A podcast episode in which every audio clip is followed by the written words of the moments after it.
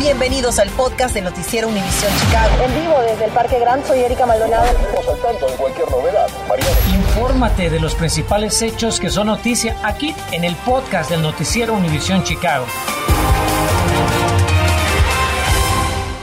El martes le informamos sobre la aprobación de la FDA y esta tarde los Centros de Control y Prevención de Enfermedades CDC acaban de dar el visto bueno y recomendaciones para que niños de 5 a 11 años reciban la dosis de la vacuna de refuerzo contra el COVID de la farmacéutica Pfizer. Esto en medio del aumento de casos en todo el país. Ahora, ¿qué sigue? Esperamos que la directora de los CDC dé su autorización final para que entonces proveedores médicos empiecen a poner la vacuna en los brazos de los menores. ¿Qué más podemos esperar? ¿Qué tal, Erika Enrique? Buenas tardes. Con ese calor y con esa humedad en ascenso, como podrán imaginarse, la posibilidad de tormentas también está creciendo. Por ahora tenemos algo de nubosidad en la zona. Más temprano tuvimos alguna lloviznita, alguna lluvia de manera completamente aislada. Pero si abro nuestra toma de radar y satélites, allí donde vemos toda la actividad que está ocurriendo hacia el oeste y que, claro, eventualmente estará llegando hacia nuestra región. Pero por ahora. Si usted es amante de este calorcito veraniego, salga a disfrutarlo. Nos enfrentamos a un jueves mayormente seco y cálido. Mire, 86 grados en Chicago, 87 en Cícero. 84 para Elgin, 85 en Joliet. El punto más fresquecito es Waukegan con 75 grados. Estas temperaturas nos representan hasta 25 grados en algunos sectores por arriba de lo que tuvimos ayer. Como recuerda, ayer ni siquiera llegamos a los 60 grados. Así que bueno, pues hoy es una jornada espléndida. A las 6 de la tarde para irnos a comer, el termómetro marcará 81 grados. Y a las 9 de la noche, si es que usted quiere cenar al aire libre, 75 bien, bien, bien confortables. Pero bueno, desde luego hay actividad de lluvia de tormentas en camino, así que yo vuelvo para que revisemos nuestro radar hora por hora y no me lo tome desprevenido. Gracias, Ligia.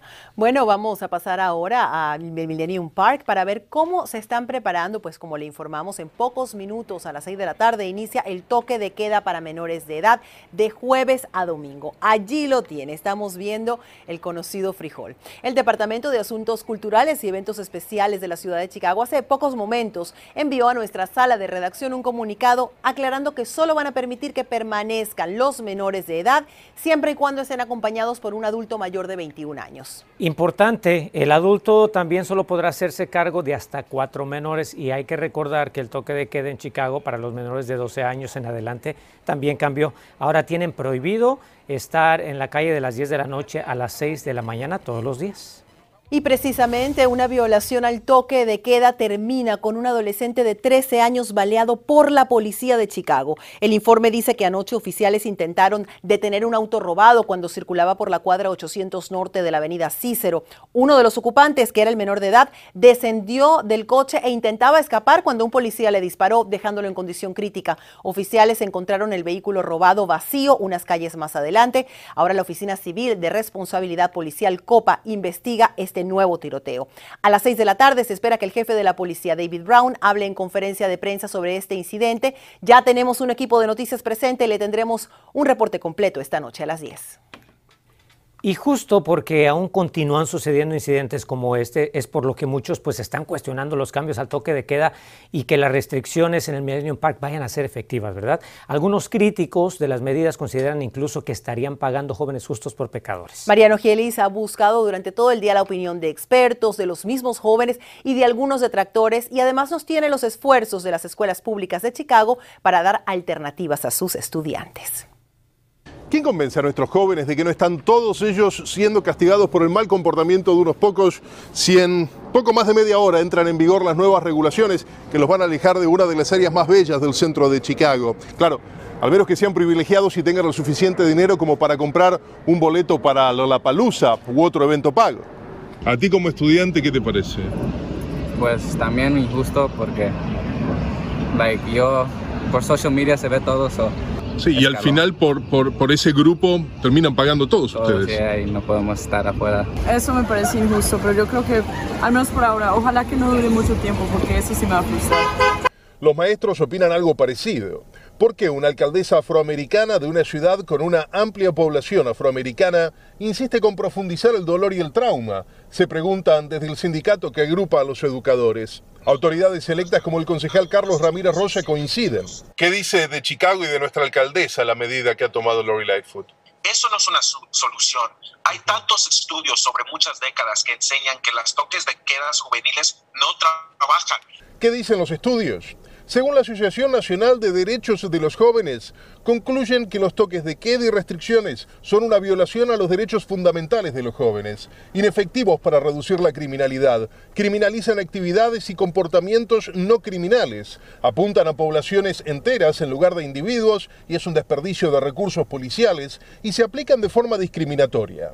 Lógicamente nos comunicamos con la oficina de la alcaldesa, pero nos dicen que vamos a tener que esperar hasta mañana para oír respuesta a estas quejas. Mientras tanto, fuera de cámara nos aseguran que la verdad verdadera respuesta puede leerse en las inversiones que han hecho para que haya más actividades de verano para nuestros jóvenes.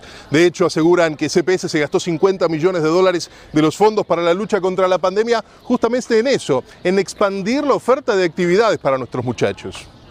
Algunas escuelas ya han solicitado ayuda económica para mejorar su oferta de actividades que son actualizadas cada día en la página de internet de CPS, donde también encontrará un mapa interactivo para localizar actividades disponibles para su hijo en cada rincón de Chicago. También está el distrito de parques y el programa de trabajos de verano al que ya se han suscrito 15.000 estudiantes de CPS, según ha trascendido. ¿Tienen planeado ya qué van a hacer durante el verano?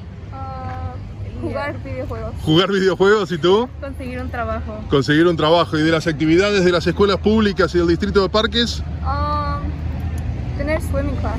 Tal vez swimming, ¿no? Oh, yeah. Pero no, no mucho. No. No, más que nada trabajar. Sí. Recuerde, en nuestra guía de recursos tenemos los enlaces para que usted pueda inscribir a sus hijos en las actividades que ofrece la ciudad. Pero apúrese, el tiempo corre y las vacantes no son ilimitadas. Mariano Gielis, Noticias Univisión Chicago. Hablemos ahora de otro tema muy preocupante porque ubican al estado de Illinois en el puesto número 28 en sobredosis de drogas, imagínense. Según los Centros de Control y Prevención de Enfermedades, el año pasado el país registró casi 108 mil muertes de personas asociadas al consumo de narcóticos, cifra jamás registrada. Aquí en Illinois los decesos por sobredosis fueron 3.549 en el 2021. Las autoridades alertan que una alarmante porción de estas muertes fueron por píldoras contaminadas con fentanilo, compradas en las redes sociales. Y la situación aquí en Chicago es bastante grave, por eso hoy presentaron un nuevo programa para ofrecer tratamiento en casos de adicción. La ciudad y el Departamento de Servicios Humanos de Illinois van a ofrecer medicamentos disponibles de inmediato a residentes de Chicago para tratar el trastorno por uso de opioides. La línea directa servirá para salvar vidas, haciendo más accesible el tratamiento sin importar que las personas tengan o no seguro médico o su capacidad de pago. Chicago se ha visto profundamente afectado por esta crisis. En el 2020, más de 1.300 personas en la ciudad murieron por una sobredosis de opioide. Este es el número más alto registrado en Chicago y un aumento significativo de un 52% con respecto al año anterior. Más personas murieron en Chicago en 2020 por sobredosis de opioide que por accidentes de tránsito y homicidios combinados. La doctora Geraldine Luna agregó que las sobredosis afectan desproporcionadamente a latinos y afroamericanos. Por ello, si usted o algún ser querido necesita ayuda para recuperarse de una adicción, puede llamar al teléfono que tiene en pantalla, es el 833-234-6343 para recibir asistencia de inmediato. Otro atropellamiento en las calles de Chicago deja a una familia latina destrozada y pidiendo respuestas, las consecuencias de salud que ahora enfrenta la víctima. ¿Cómo un padre puede dejar un, un revólver, una pistola así que a un niño la pueda agarrar? Así es como se sienten padres de la primaria donde un niño resultó herido por una bala. ¿Cuál es el objetivo de una reunión esta tarde? Y lo que ahora debe saber para ejercer su derecho al voto temprano de cara a las elecciones primarias.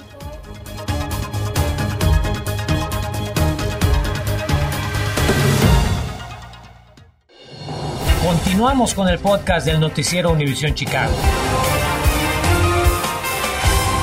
Amigos y amigas, les queremos contar que padres de familia de la escuela Disney Magnet de CPS pues siguen muy consternados luego que como le informamos hace un par de días un niño llevara un arma en su mochila, episodio que terminó con un niño herido.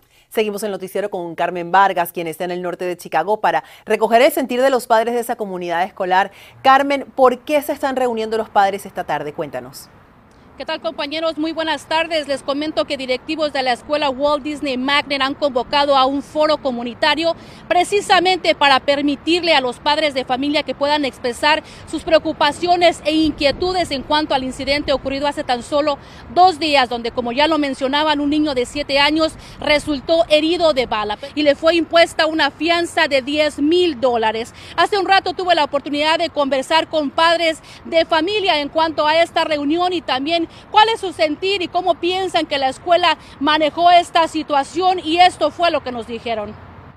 Me preocupa la seguridad de, bueno, en este caso de todos los niños y especial de mi hijo, pues porque estudian aquí y, a uno nunca sabe, pues, cómo está la situación de grave en la calle, en todo lado, pues, y que no haya seguridad y algo que detecte algún tipo de metal o armas. Alguna gente se preocuparon porque no le avisaron de que un niño se había golpeado.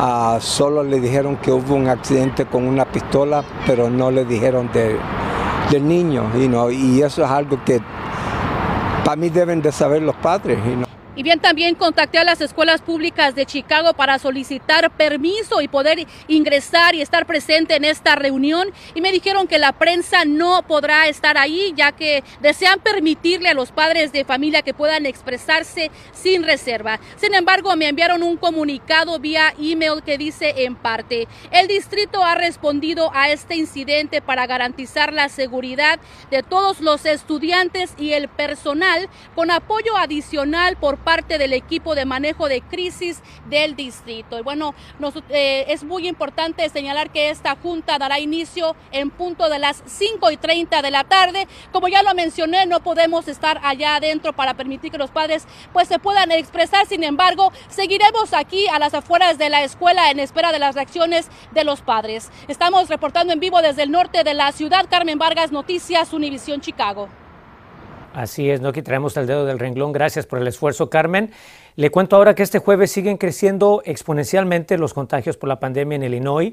El Departamento de Salud Pública reporta 7.555 nuevos casos de COVID, cuando ayer el estado registró 5.292 contagios. Ahí vea usted la diferencia. Y en las últimas 24 horas, 15 personas fallecieron por COVID, cuando ayer tuvimos 11 decesos. La tasa de positividad, mientras tanto, también sigue aumentando con 345 nuevos casos de COVID semanalmente por cada 100.000 habitantes. El martes le informamos sobre la aprobación de la FDA y esta tarde los Centros de Control y Prevención de Enfermedades CDC acaban de dar el visto bueno y recomendaciones para que niños de 5 a 11 años reciban la dosis de la vacuna de refuerzo contra el COVID de la farmacéutica Pfizer. Esto en medio del aumento de casos en todo el país. Ahora, ¿qué sigue? Esperamos que la directora de los CDC dé su autorización final para que entonces proveedores médicos empiecen a poner la vacuna en los brazos de los menores. Vamos a cambiar completamente de tema para hablar sobre ese dolor que está pasando una familia luego que atropellaran a uno de sus integrantes y debido a las graves consecuencias que el accidente está causando en su salud, pues están inconsolables. Así es, y su sufrimiento es aún mayor porque no se sabe nada del responsable. María Berreyesa escuchó a los familiares. María, ¿cómo se encuentra la salud del familiar tras este atropellamiento?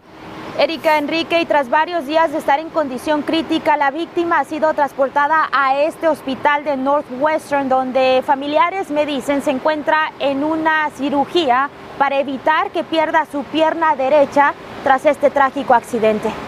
Doy gracias a Dios que está vivo y ahora le pido a Dios que le haga el último milagro a mi cuidado y que le salve la pierna fue en un abrir y cerrar de ojos que la vida de Raúl Basulto cambió tras un aparatoso accidente. Fue atropellado por un conductor que se dio a la fuga.